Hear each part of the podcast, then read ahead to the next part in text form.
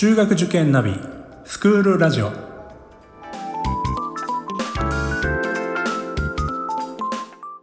スクールナビゲーターののびるです。この番組は中学受験を目指すご家庭に学校の先生からの生の声や受験に役立つ情報をお届けするラジオです。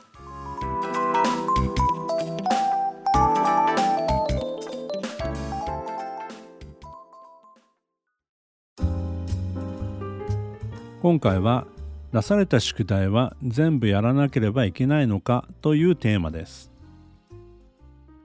5年生くらいになると塾や学校でも授業時間が延びますし宿題も多くなると思うんですよね。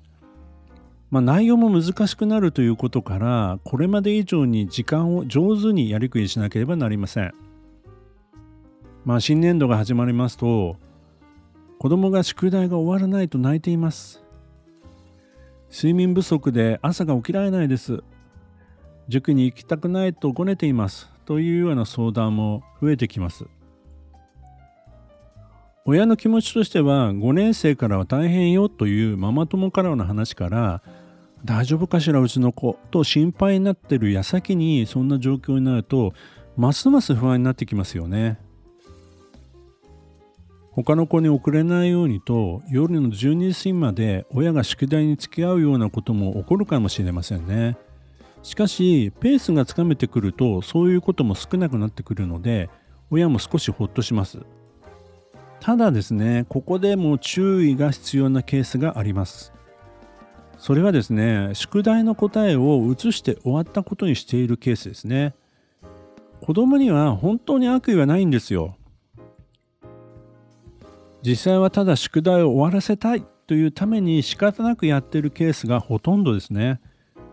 まあ、例えば算数ではですね答えだけをノートに書いて丸付けをしてそのまま提出してくるケース。まあこれは誰が見ても写してきたなっていうふうに分かってしまうのですが本人は分からないだろうと思っているんですよね。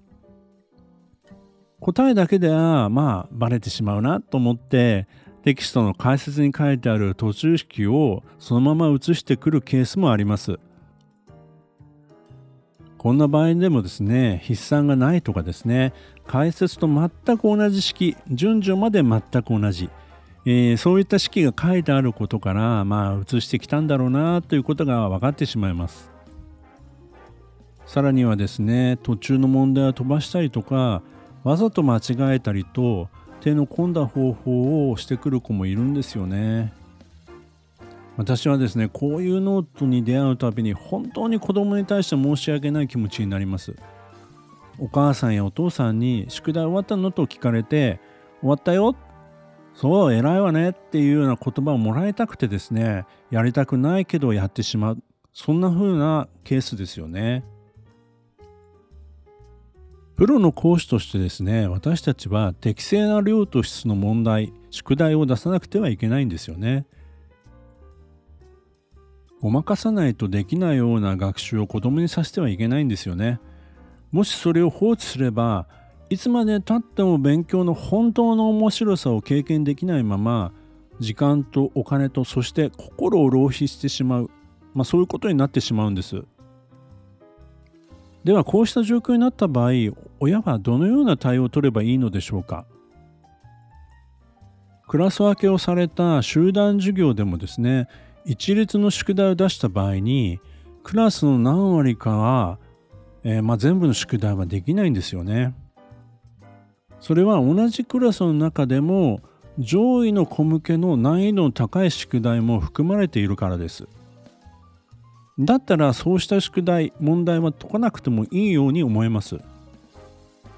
でもそれだと親としては不安ですよね。みんなと同じ宿題をやらないともっと遅れてしまうのではないかと。クラスが下がってしまうのではないかという焦りが出てきます。たまにですね応用問題はできなければやらなくてもいいですよという宿題の出し方をする先生もいると思いますがそれは全部はできない子がいることを想定してるからですね。しかしこの指示の出し方だと応用問題までやるべき子が先生がやらなくていいと言ったからと言ってやらないケースも出てきてしまいます。その場合も親は困ります。どちらにしても宿題の取捨選択はですね、親にとっては悩みの種なんですね。まずはですね、我が子が宿題ができてるか、やりきれているかどうかを、まあ、確かめてみることが必要ですね。まあ、ちょっとですね、大変なんですけども、まあ、宿題やってる子供の様子を、まあ、30分とか1時間ぐらいですね、横で見てあげてほしいんですね。まあ、子供にとってはすごくプレッシャーかもしれませんし、嫌がるかもしれませんが、やっぱり事実を確認しなくてはいけないです。かなりの部分の宿題が終わらせることができないようであればやっぱりそれには何かの原因があるわけですよね。でそういう場合はですねまずは、えー、まあ、子供にその場で問いただすのではなくてですね塾の担当の先生に相談してみましょう。子供のノートをちゃんと見ている先生であればどこまでができていてどこまでができていないかは多分すでに分かっていると思うんですよね。そこでその先生に A での様子を伝えて今後どうしたらいいのかを相談してみることですね。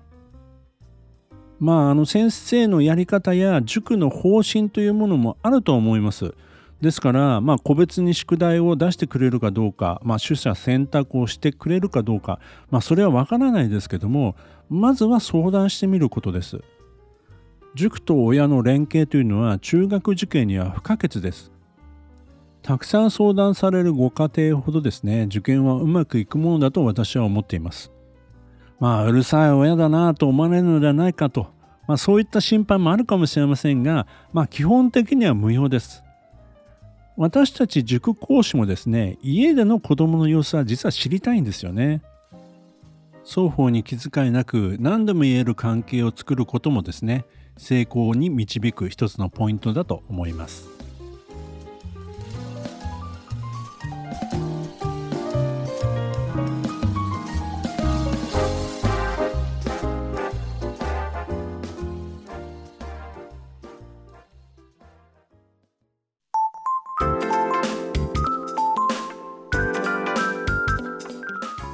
クールラジオでは番組への感想、出演してほしい学校など皆様からのお便りをお待ちしております。また受験に関する質問や相談にもお答えしていきますので概要欄の Google ホームからお気軽にお寄せください。Apple、Amazon、Google、Spotify などの無料のポッドキャストアプリで購読やフォローなどのボタンを押していただくと更新情報が届きますので便利です。それでは次回もスクールラジオでお会いしましょう。